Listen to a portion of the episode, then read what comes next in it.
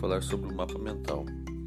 O mapa mental é um diagrama que permite que você organize ideias de forma simples e lógica, apresentando-as visualmente, facilitando o processo de memorização.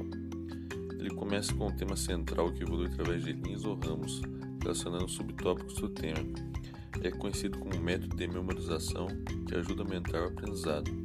Foi criado com base no funcionamento do cérebro, que tem mais facilidade de organizar ideias de formas sistematizadas. Bom, para criar um mapa mental existe duas formas, desenhando ou através de ferramentas da internet.